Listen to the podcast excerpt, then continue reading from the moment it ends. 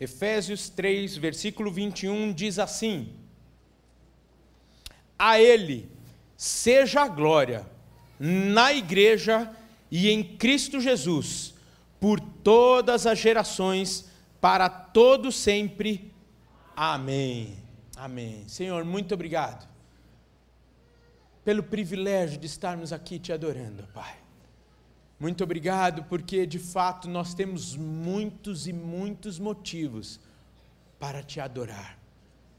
Nosso coração é grato. Reconhecemos a nossa dependência de Ti, a nossa pequenez diante de Ti. E neste momento, ó Pai, nos submetemos à Tua palavra que será ministrada. Espírito Santo, Tu tens toda a liberdade neste lugar toma o comando neste momento, assim como tu já estás, desde o início desse culto, ó Pai. Que não seja o homem que ministre, mas a tua voz que ecoe neste lugar e nos corações aqui presentes e que nos acompanham também pelas redes sociais, pela internet, ó Pai. Espírito Santo, queremos sair daqui cheios e sabemos que tu és a fonte de tudo que precisamos. Repreendemos todo e qualquer roubo do inimigo, distorção de palavras, confusão de palavras, e que toda mente e coração neste momento esteja cativo à tua voz e à tua palavra ministrada. Em nome de Jesus. Amém. Amém. Bem, queridos, este é o primeiro culto dominical de 2019. E eu não tenho a menor pretensão de esgotar o tema deste ano. Até porque nós teremos 52, no mínimo, 52 oportunidades para falarmos sobre isso. Amém?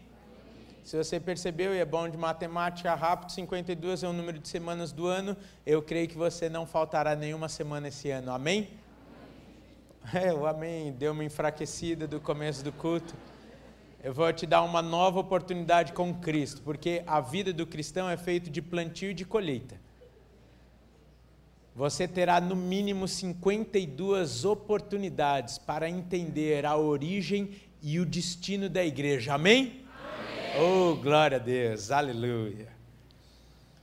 E este tema de igreja talvez pode causar um certo desconforto em alguns, pois não aguentam mais ouvir falar sobre igreja, falar sobre pastor, sobre ministério, sobre célula, agora aqui na nossa realidade pequeno grupo. E se olharmos nas redes sociais, essa semana, se olharmos as notícias, e agora eu não vou falar de política, mas eu vou dar um dado social dessa semana, o diabo tem se levantado furiosamente contra a igreja do Senhor. O que aconteceu essa semana, e volto a dizer, não estou aqui defendendo e não, e não falando de política, mas o nosso presidente e a primeira-dama, ambos colocaram o olhar dos brasileiros em Cristo Jesus. Ambos acenderam uma chama que em muitos corações estava apagado. Eu e você temos um compromisso a despeito de qualquer coisa, de orarmos por esse casal pois estão dando a cara a tapa, pagando um preço pela palavra e pela verdade do Senhor Jesus. E acima do presidente Bolsonaro e sua esposa Michele, nós temos que orar para que o nome do Senhor não seja envergonhado, ao contrário, glorificado. Amém? E o diabo se levanta e fará de tudo para desmoralizar, para envergonhar e para destruir a igreja por um único motivo. Porque ele sabe que é na igreja e pela igreja que Deus se manifesta. Amém?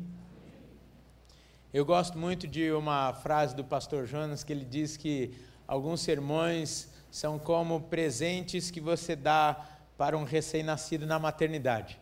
Às vezes pode não servir na hora, mas um dia vai servir para você ou para outrem.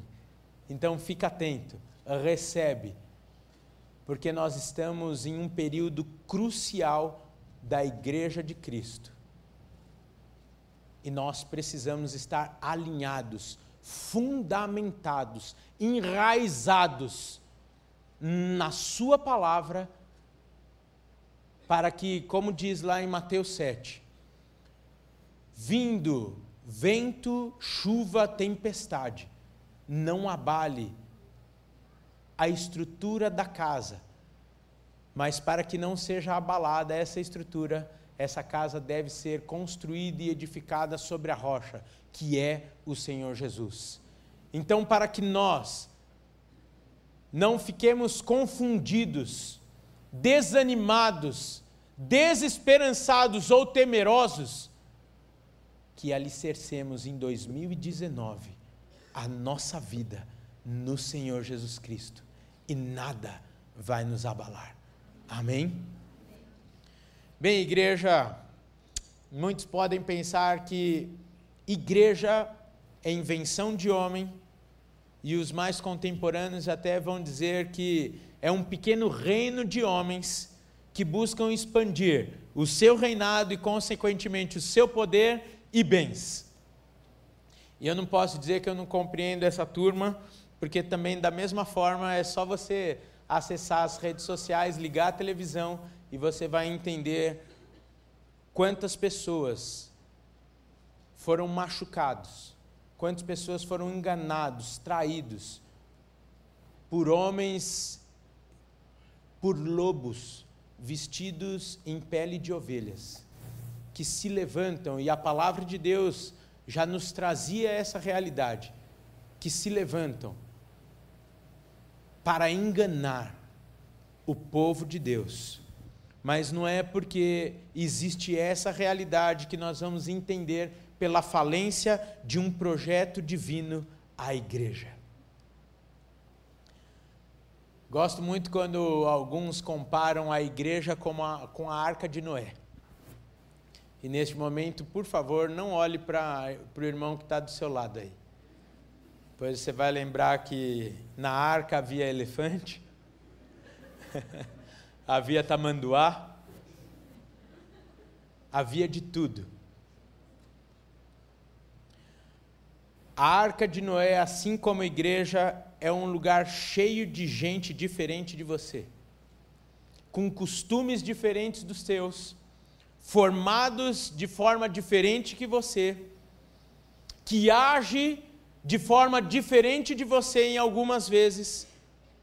Mas uma coisa eu digo: assim como a arca era um lugar seguro e de salvação para aqueles animais, a igreja é este lugar para nós. Um lugar seguro, um lugar para permanecermos guardados pelo Pai, sendo sustentado por Ele, mediante ao projeto que Ele tem para nós individualmente e como igreja. Um lugar onde somos ajuntados com aqueles que foram chamados, libertos, salvos em Cristo Jesus, e se torna o melhor lugar para sermos quem nós somos chamados para ser e vivermos uma vida que glorifique e que honre a Deus. Portanto, voltemos então ao texto que nos inspira neste ano, que diz: A Ele seja glória na Igreja e em Cristo Jesus, por todas as gerações, para todo sempre. Amém. Por que o texto fala a Ele seja glória na Igreja e em Cristo Jesus?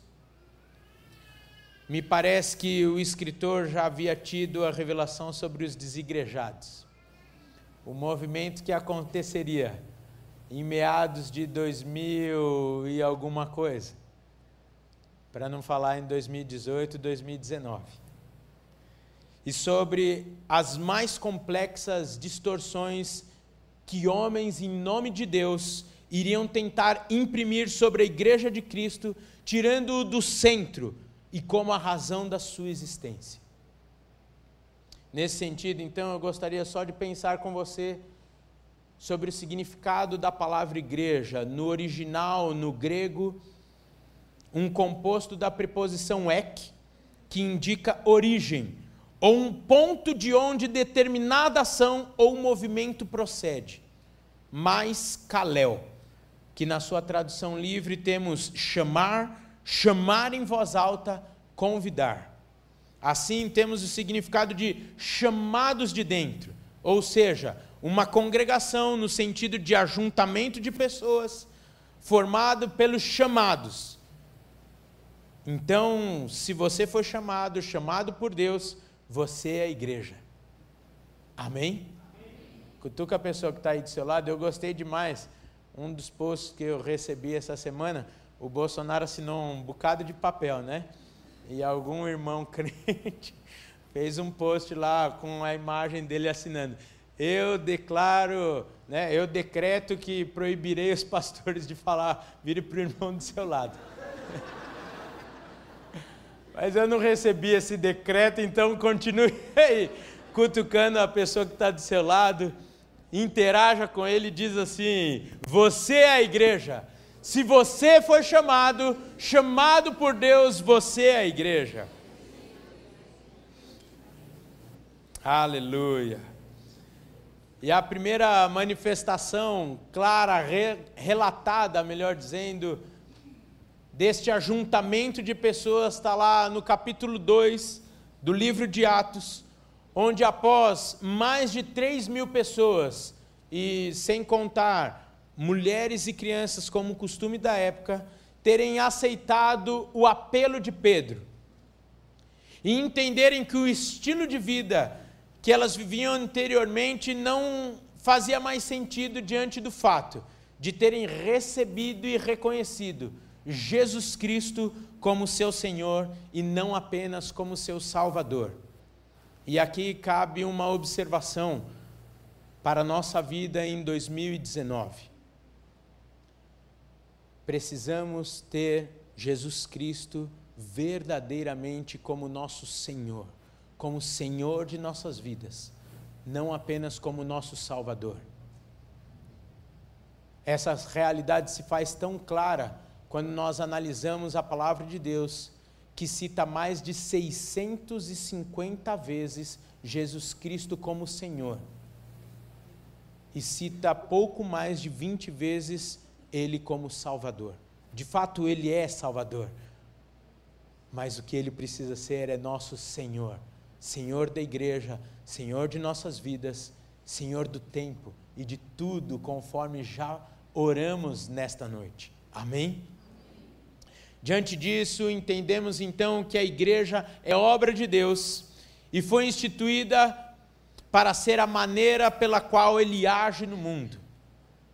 A igreja não é obra humana, mas teve a sua origem lá na promessa de Deus a Abraão, ainda não era Abraão, Deus prometendo a Abraão e confirmado em Jesus Cristo, e hoje coberta pelo Espírito Santo de Deus. E nessa esteira, a palavra de Deus nos ensina que a igreja é o corpo de Cristo, enquanto ele é o cabeça.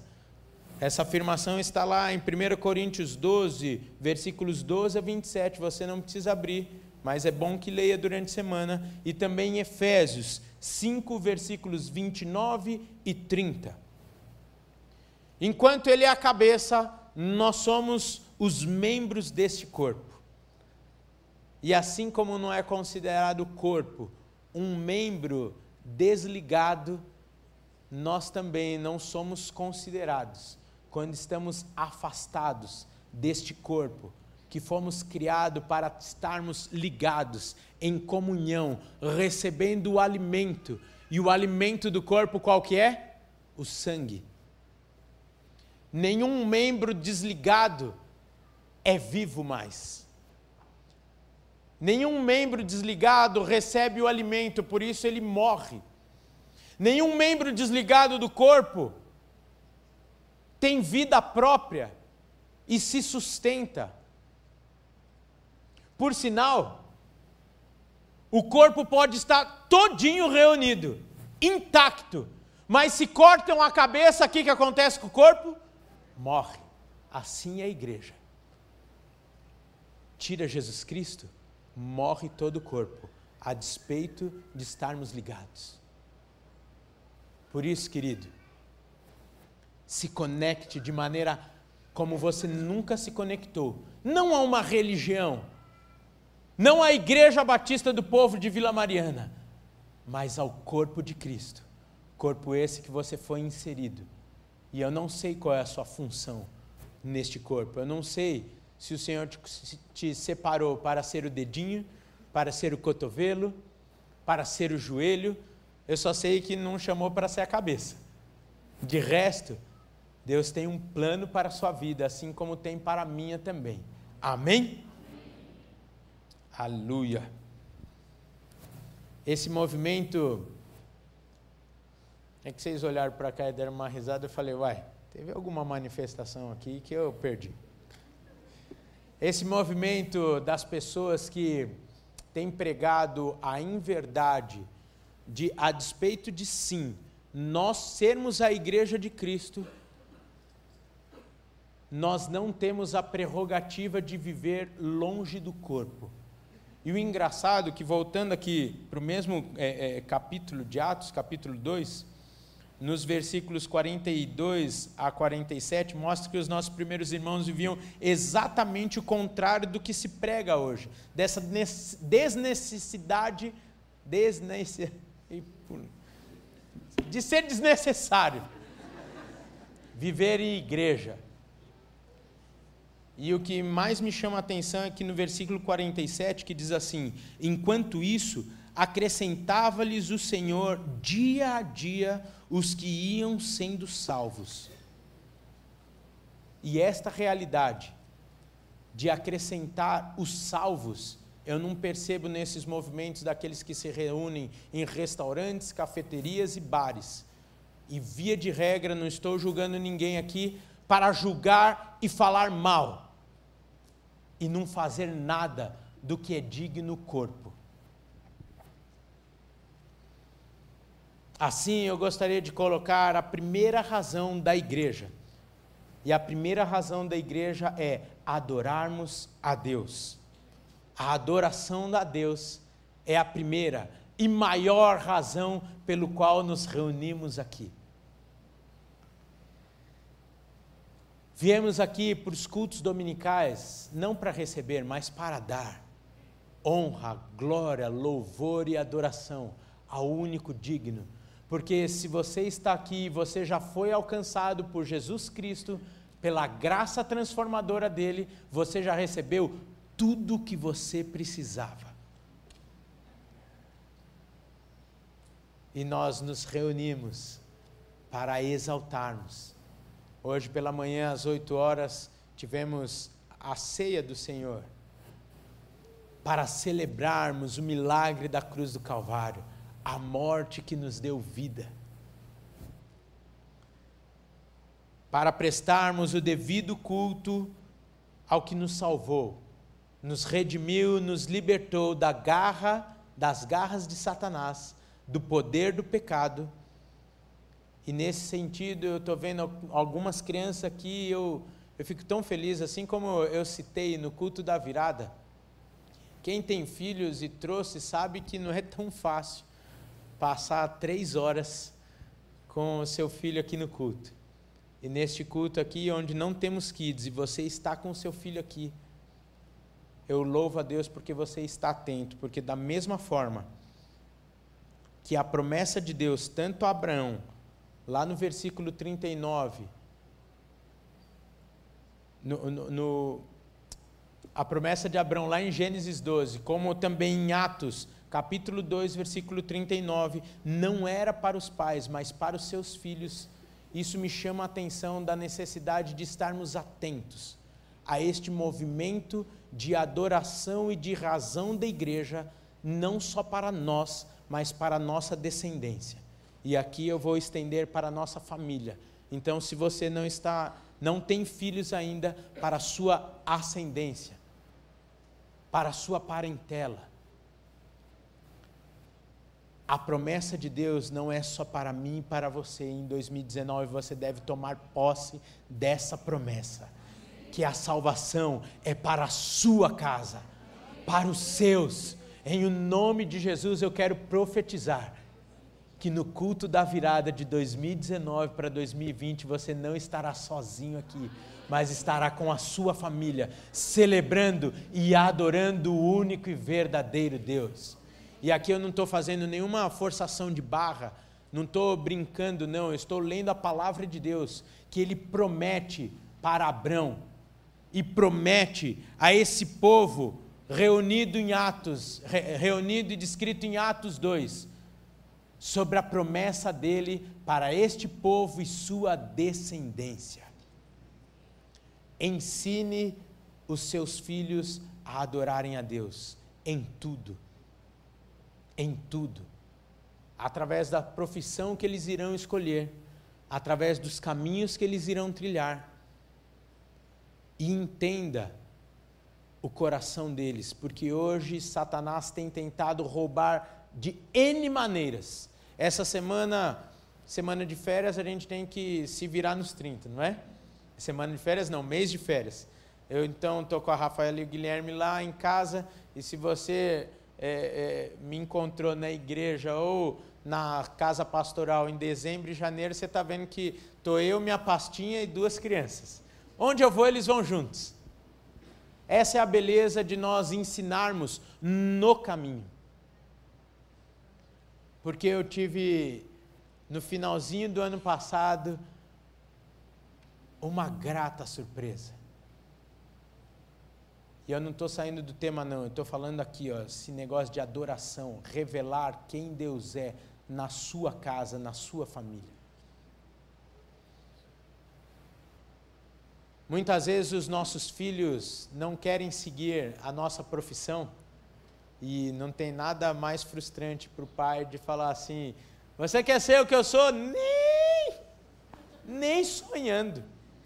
Filho de pastor, então? Porque muitas vezes o seu filho associa a sua profissão a roubo de tempo seu com ele. Associa a sua profissão, o seu trabalho, como aquilo que tira a alegria de você estar junto com ele. E essa semana nós assistimos um filme lá em casa chamado Doze é Demais. Quem já assistiu esse filme? Nunca mais aquele filme passa na minha casa.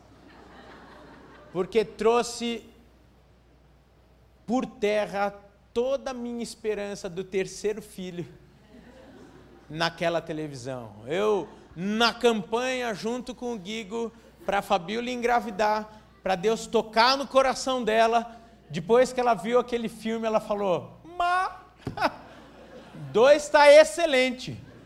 Até porque três é demais. Eu falei: Não, doze é demais. Daí ela falou: Não, dois é o número. Enfim, mas se você viu esse filme, você viu o movimento que aconteceu naquela família de uma profissão que, aos olhos dos filhos, roubava o tempo, a comunhão, a qualidade de tempo com os filhos. E os filhos não estavam nem aí para as roupas que eles poderiam comprar melhores, para a casa melhor, para o carro melhor. O que eles queriam é estar com seus pais. E agora, em dezembro e janeiro, os meus filhos têm desfrutado dessa alegria. Se eu encontrei com você e nós ficamos mais de uma hora numa sala, no gabinete, você sabe dessa alegria deles, que eles iam lá com toda a educação. Encontrei com o pastor Igor essa semana, eles foram umas cinco vezes, isso significa que a gente ficou mais de duas horas juntos. Eles, dá licença, está acabando, né? Mas acompanhado desse, entre aspas, desgaste, me veio uma grata alegria, surpresa porque, junto com esse movimento de suposto desgaste, os meus filhos têm visto o poder da oração, o poder da ministração sobre a vida das pessoas, que entram chorando e você fala que há esperança em Cristo Jesus e elas saem dando glória a Deus. O poder da igreja ir no hospital, orar no leito pelo enfermo e ele sair curado. E o meu filho falou no final do ano para mim, pai, estou convencido. Você é jogador de futebol e pastor. Glória a Deus, isso é bom demais. Até porque jogador de futebol a carreira é curta e pastor acaba quando morre, né? Porque crente, hein, hein pastor? Crente dá um jeito, você tá ali, ele vai no caixão só para ver se você está meio apagado, porque se você tiver com o olhinho meio aberto, ele fala, dá para você orar? E eu só precisava falar rapidinho. Só uma coisinha, eu queria saber se está certo ou errado. Ande com os seus filhos e ensine através da sua vida o que é adoração a Deus. Amém? A segunda razão da igreja é a edificação. Edificação individual e, eh, e a edificação mútua. Edificação que se dá através da instrução pela palavra de Deus, que é o alimento que nos sustenta, que nos alimenta, e por isso que uma igreja que não tem uma pregação cristocêntrica não se sustenta, ou melhor, não edifica, não é relevante porque não tem vida, porque não tem o cabeça que comanda o bombeamento do sangue para todos os membros, que faz desse corpo um corpo vivo, um corpo saudável, um corpo que se movimenta, um corpo ativo.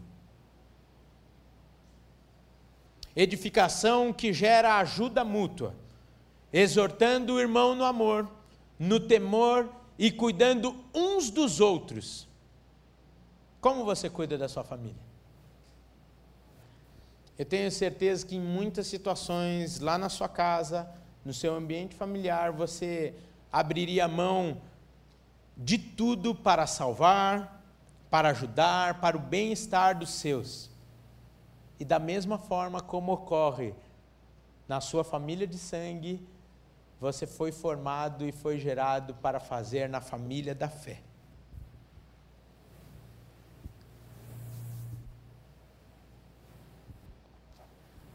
Alguns dizem, eu não vivo assim, porque aquelas pessoas não merecem. Cada um tem que fazer por merecer. Aquele elefante, vou voltar para para a arca de Noé. Aquele elefante é muito folgado.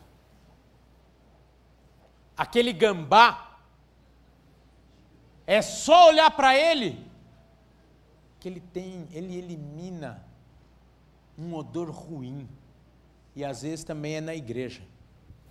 Às vezes, assim como o gambá tem uma instrumentação natural dele para se proteger involuntariamente,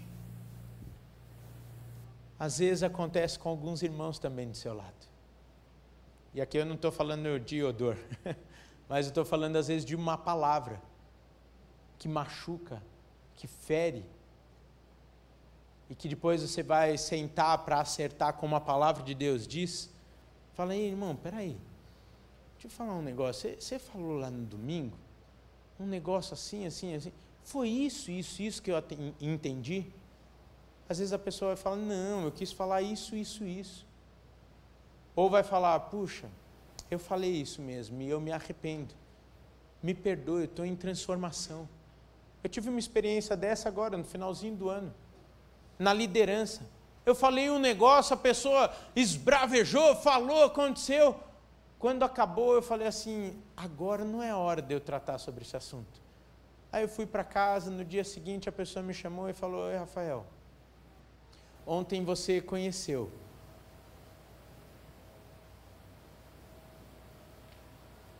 O lado que eu tento crucificar todos os dias, onde eu tenho buscado a transformação de Deus, a minha carne ser morta e Cristo ser vivo em mim.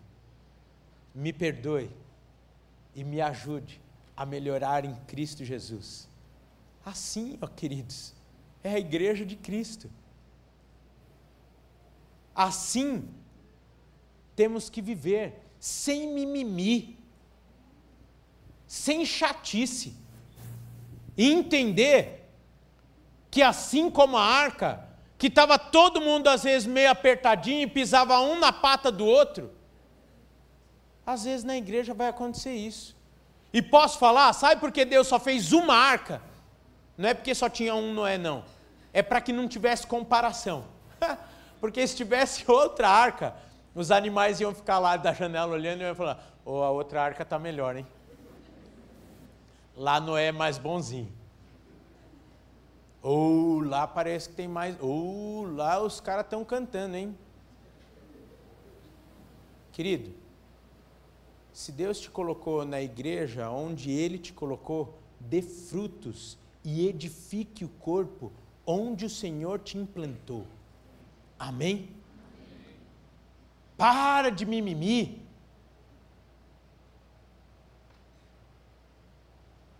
Eu não estou falando que eu sou certo, mas aqui eu estou vendo alguns conselheiros do curso de noivos e eles são testemunhas do que eu vou falar agora. Nós formamos mais de 100 casais de noivos todos os anos aqui na nossa igreja. E muitos não são da nossa igreja, mas vêm diante da autorização e ciência de seus pastores, vêm fazer o curso de noivos aqui conosco. O curso tem a duração de três meses. E, gente, modéstia à parte, a nossa igreja é joia demais, é ou não é? É boa demais. Aí o pessoal vem aqui, faz o curso de noivos. Aí o curso de noivos acaba às 5, desculpa, acaba às 7. Aí dá uma subidinha aqui neste culto. Ouve uma palavra boa. Ouve um louvor gostoso. Aí fala: Eita, esse lugar é bom demais. Aí, por óbvio, no curso de noivos, não é a despeito de quem ministra, a palavra ali ministrada é cristocêntrica, é palavra pura, palavra que cura, salva e liberta. Então, por óbvio, Deus se revela e age naquelas vidas. Resumindo, ao final de três meses, muitos vêm e falam assim: Olha, pastor, eu estou sentindo no coração que é para eu vir para cá, para a Igreja Batista do Povo. Gente, natural. Aí eu pergunto, porque, e aqui eu não estou falando que eu sou, nossa, como é o santão, como é o perfeito, mas é com muito temor que a gente sobe aqui e eu sei quem me chamou e para quem eu vou prestar conta. E aí eu chego para essa pessoa e falo: onde você está? Na comunidade que o Senhor te levantou. Tem pecado no púlpito? Se a pessoa fala não onde o Senhor te levantou, tem algo que te impeça diante de Deus para você congregar? Se a pessoa fala, não, eu falo, querido, então eu quero te encorajar a implantar esse curso lá na sua igreja, lá na sua comunidade e dar bons frutos lá e fazer a diferença onde o Senhor te colocou. Não estou falando que é pecado você visitar, não estou falando que é pecado você assistir o culto pela internet de outra igreja, não estou falando que você que está nos assistindo pela internet e é de outra igreja está em pecado, você visitante é muito bem-vindo aqui. Eu só estou falando que não existe igreja perfeita. E eu sei que é um jargão muito batido, mas eu vou usar aqui. O dia que você achar uma igreja perfeita, quando você entrar nela, acabou a perfeição. Então, peça ao Senhor a confirmação e a direção onde Ele quer que você esteja e dê bons frutos. Seja um membro relevante do corpo de Cristo.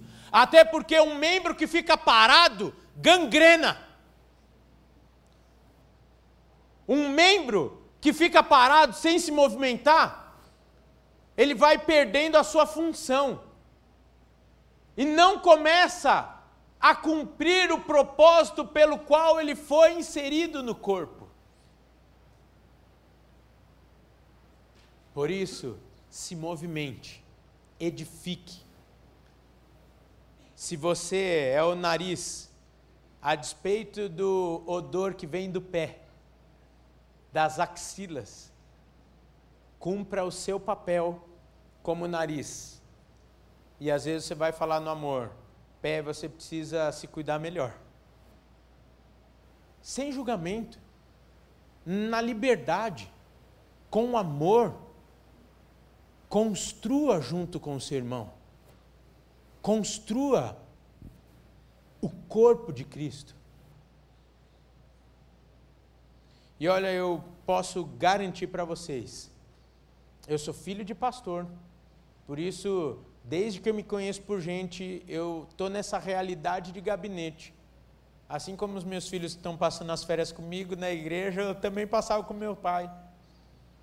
E o tempo que eu tenho de gabinete, eu posso afirmar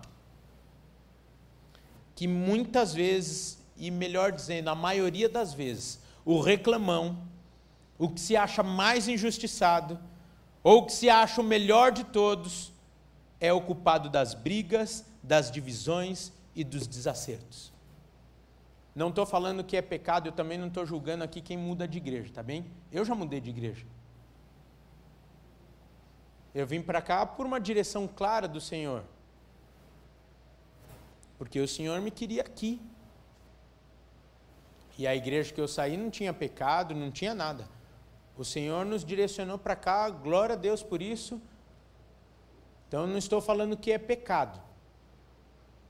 Mas via de regra, aquele que fica pulando de igreja em igreja, igreja em igreja, só acha defeito, não dá fruto nenhum e pode ver que ele é o problema. Caça o que fazer, irmão, com muito, muito respeito. Caça o que fazer. Já dizia a minha avó, sentada ali na Vila Gumercindo, eu sou criado e nascido ali na Vila Gumercindo, atrás da Esfirra Imigrantes, mas não posso fazer muita propaganda ali. Se algum irmão quiser sair daqui, quiser me chamar às origens, eu estou à disposição dos irmãos. Mas sou criado aqui na Vila Gumercindo, e a minha avó falava, ô filho, caça o que fazer, porque quem não tem o que fazer fica olhando mosca, e perde tempo na vida. Já dizem alguns aí que mente vazia.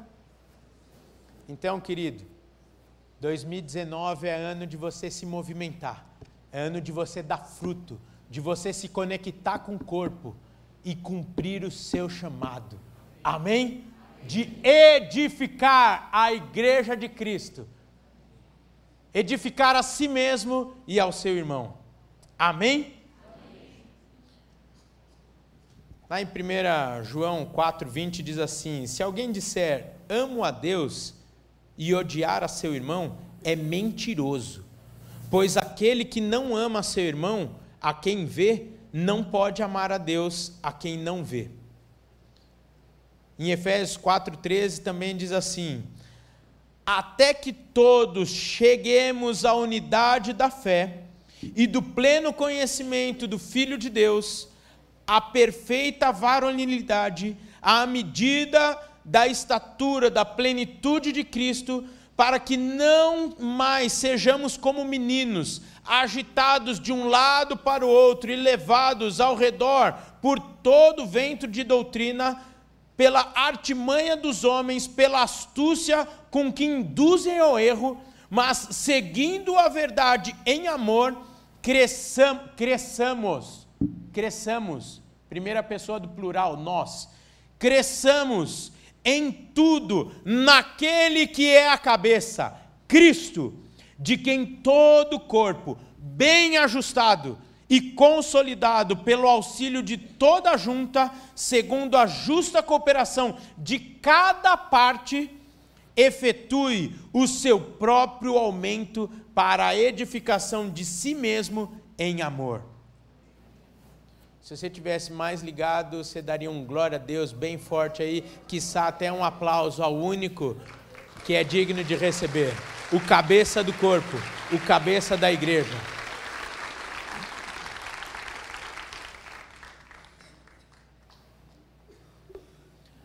A terceira razão da igreja que eu gostaria de pensar com vocês nessa noite é a evangelização. Através da igreja e igreja local, as pessoas devem conhecer a pureza do evangelho, o poder de Deus e serem inseridos no plano eterno de salvação. Uma igreja que não evangeliza é uma igreja que não cumpre o seu comissionamento.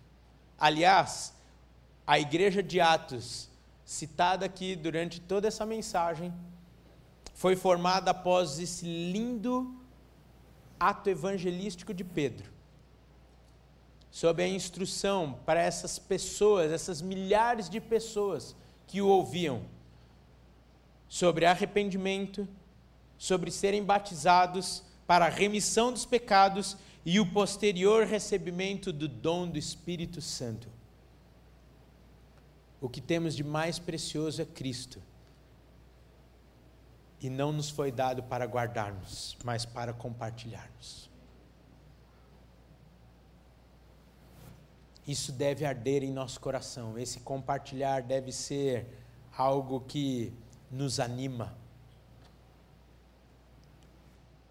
Quantas pessoas você conhece e não precisa ir muito longe da sua realidade, que estão ao seu redor, que estão sofrendo por não conhecerem a saída, por não conhecerem a resposta: Cristo Jesus. Quantas pessoas entraram mais um ano desesperançosos, chorando, porque estão perdidos, e eu e você temos a resposta. E nós, como igreja, não podemos ser egoístas. Não é justo ser egoísta. Onde eu e você estaríamos neste momento, se esta maravilhosa palavra de vida não tivesse sido pregado a nós? Sem demagogia nenhuma, eu digo para vocês que eu certamente estaria morto. Não sei quais as circunstâncias que isso aconteceria. Mas eu não mais estaria vivo. Mas porque um dia o Evangelho chegou a mim. Porque um dia alguém não desistiu de mim. Porque alguém um dia, a despeito das minhas atitudes, me deu a mão e insistiu em me inserir nesse corpo Hoje eu tenho vida, e vida em abundância, esperança, e por isso que eu sou motivado a todos os dias, às vezes pareço bobo, a falar de Jesus Cristo. Alguns santos costumes nós fomos perdendo, mas experimente essa semana, eu já falei isso em outra oportunidade aqui. Experimente essa semana virar para o caixa da padaria ou para o caixa do mercado, ou para o cobrador do ônibus e falar assim: muito obrigado, Deus te abençoe. As reações são as mais diversas e mais surpreendentes que você terá. Uns vão olhar para você com aquela cara, não compreendo. Deus? Deus te bendiga. Muitos não, essa geração não ouviu mais de seus pais, de seus avós, Deus te abençoe. Não sabem o que é pedir bênção e não sabem o que é receber bênção. Por incrível que pareça, em São Paulo, Brasil, onde você acha que não tem mais quem evangelizar, tem gente que nunca ouviu falar sobre o amor e a bênção de Deus. Vai ter gente, como eu já experimentei, numa loja ali no shopping Ibirapuera, que eu falei, Deus te abençoe, querida. Levantou os olhos e encheu, ah, levantou a cabeça e encheu os olhos de lágrimas. E ali claramente o Senhor me trouxe uma situação de alguém que estava longe do corpo, mas clamando pela vida que já experimentou.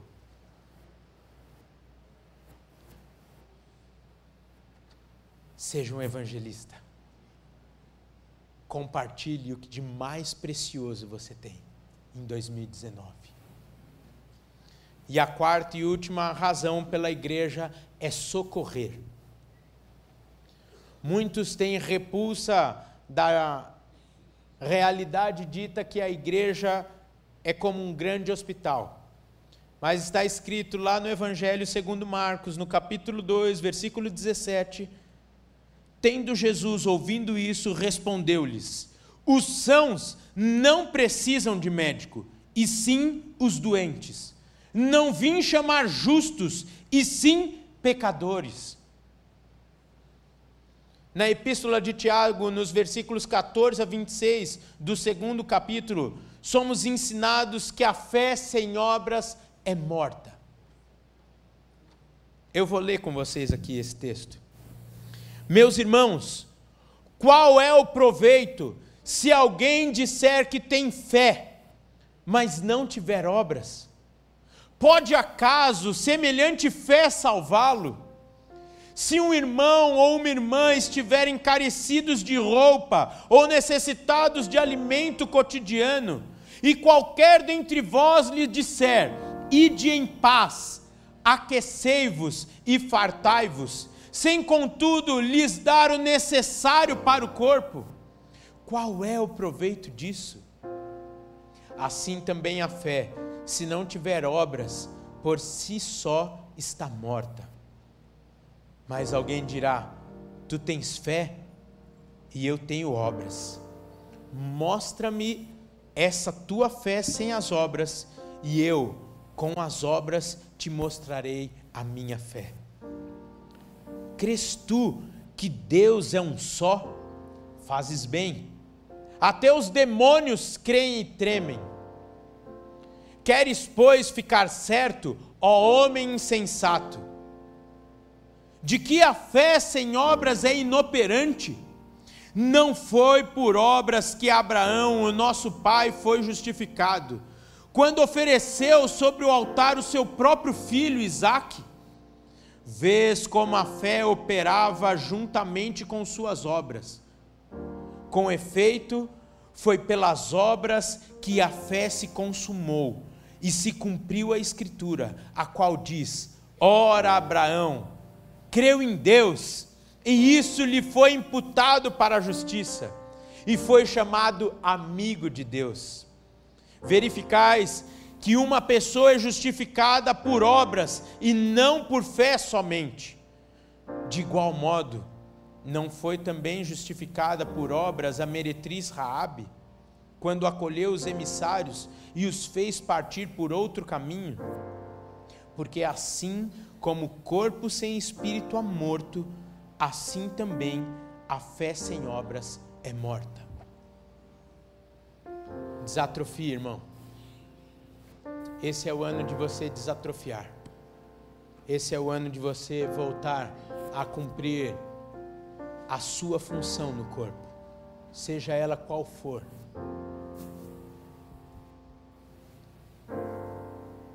Encerrando, eu quero afirmar algumas coisas ao seu coração. Eu afirmo que a igreja não salva mas o salvo se torna igreja. Eu afirmo que a igreja não é a solução para o mundo, mas a igreja tem a solução para o mundo. Eu afirmo que a igreja não é criação de homens, mas criação de Deus. E todas as vezes que formos contrários a esse plano, estamos indo contra o modo pelo qual Deus nos planejou vivermos. E por último, eu quero afirmar que a igreja tem um dono, e como tudo que tem dono funciona conforme a sua vontade, daí a necessidade de o termos como nosso Senhor. Eu gostaria de te convidar a ficar de pé. Por favor, não saia, o culto ainda não acabou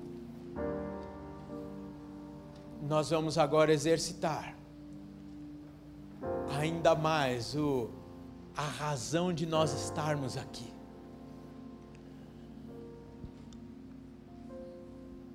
Que 2019 seja um ano de adoração na sua vida. Que 2019 seja um ano de edificação na sua vida e através da sua vida. Que o 2019 seja um ano de evangelismo através de você. E que em 2019 a igreja seja viva, a mão de Deus estendida para o necessitado através da sua vida. E todos nós juntos como igreja. Nós vamos adorar o Senhor. E eu gostaria de te convidar, de te incentivar a cumprir este propósito da adoração como você nunca cumpriu.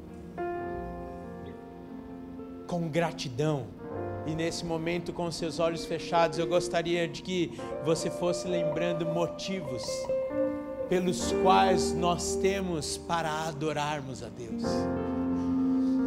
Eu gostaria de te convidar a nesse momento levantar a sua voz, antes mesmo dos instrumentos tocarem, e começar a adorar a Deus, pelo que Ele é e por que Ele já fez por você, pela misericórdia, pela graça, pelo seu amor.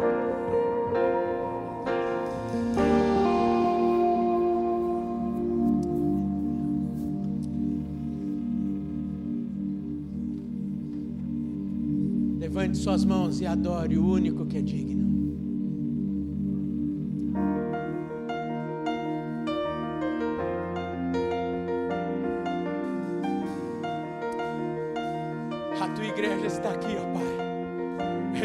Para te adorar.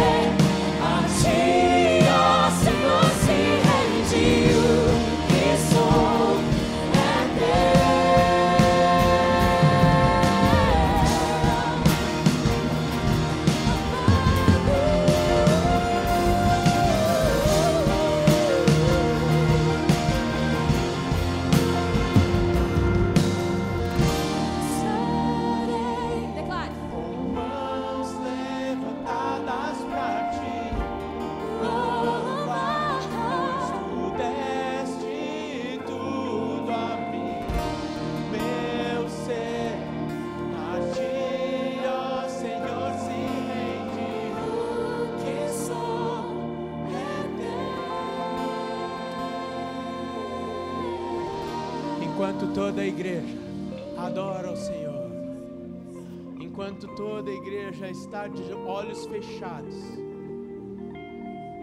assim como acabamos de cantar, talvez seja a tua oração, talvez seja a tua fala nessa noite. O que posso dizer? O que posso fazer? Só me resta entregar o meu coração a ti. Toda a igreja está de olhos fechados. E eu gostaria de saber se aqui nessa noite há alguém que gostaria de entregar a sua vida, o seu coração ao Senhor Jesus Cristo. Se você está aqui e está entendendo que não se trata de entregar a sua vida para uma religião, para uma igreja, mas sim entregar a sua vida ao único Senhor e Salvador. Levante suas mãos onde você está. Onde você está, levante sua mão para que eu te veja. Aleluia. Aleluia. Se você está aqui e quer se reconciliar com o Senhor, também onde você está, levante suas mãos, para que nós possamos orar juntos. Aleluia, glória a Deus pela sua vida, glória a Deus pela sua vida, irmão. Glória a Deus pela sua vida, irmãs, lá em cima na galeria. Glória a Deus pela sua vida, querido. Glória a Deus pela sua vida, meu irmão. Glória a Deus pela sua vida, minha irmã.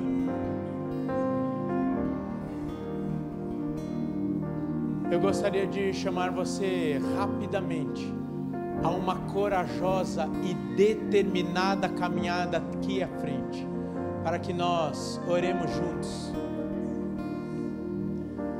Mesmo que você não levantou a sua mão, mas está dizendo, Pai, nessa noite eu te aceito mais do que como Salvador, mas como Senhor.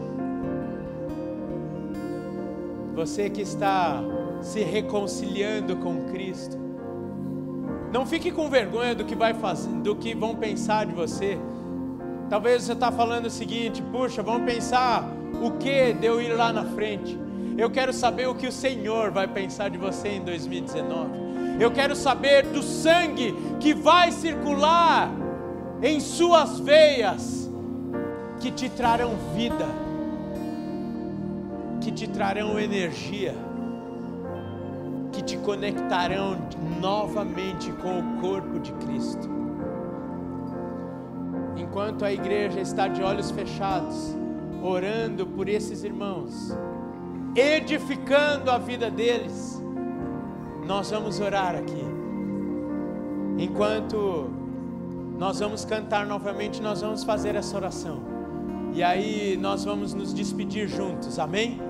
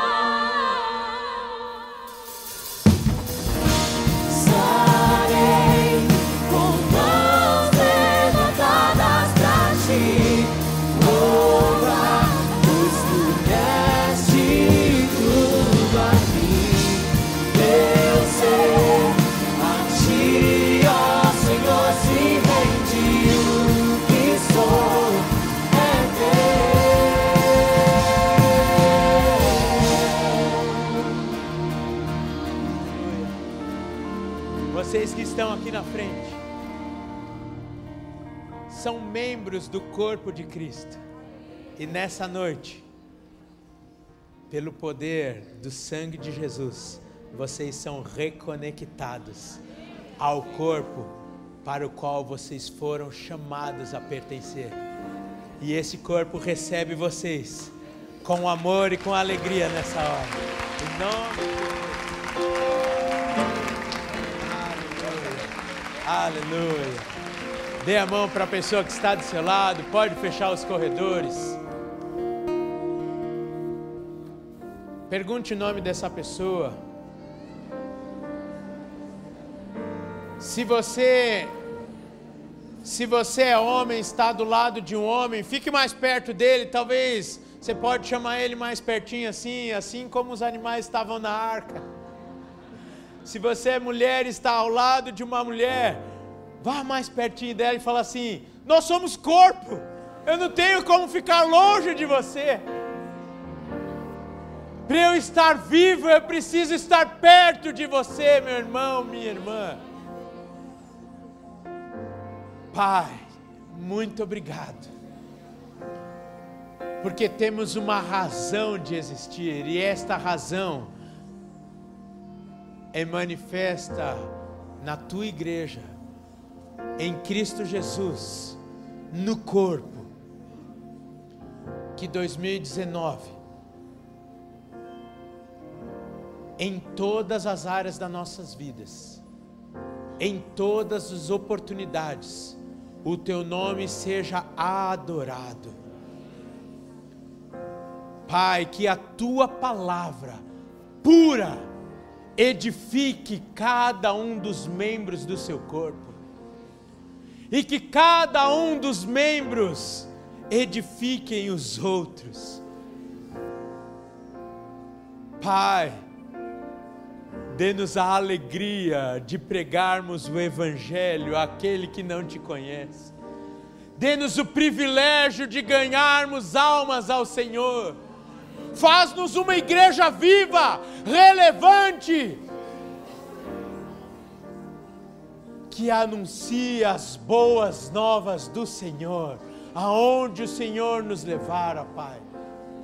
E faz-nos, de fato, uma mão acolhedora, o teu socorro, aqui na Vila Mariana, em São Paulo, no Brasil, e onde o Senhor levar cada membro aqui representado.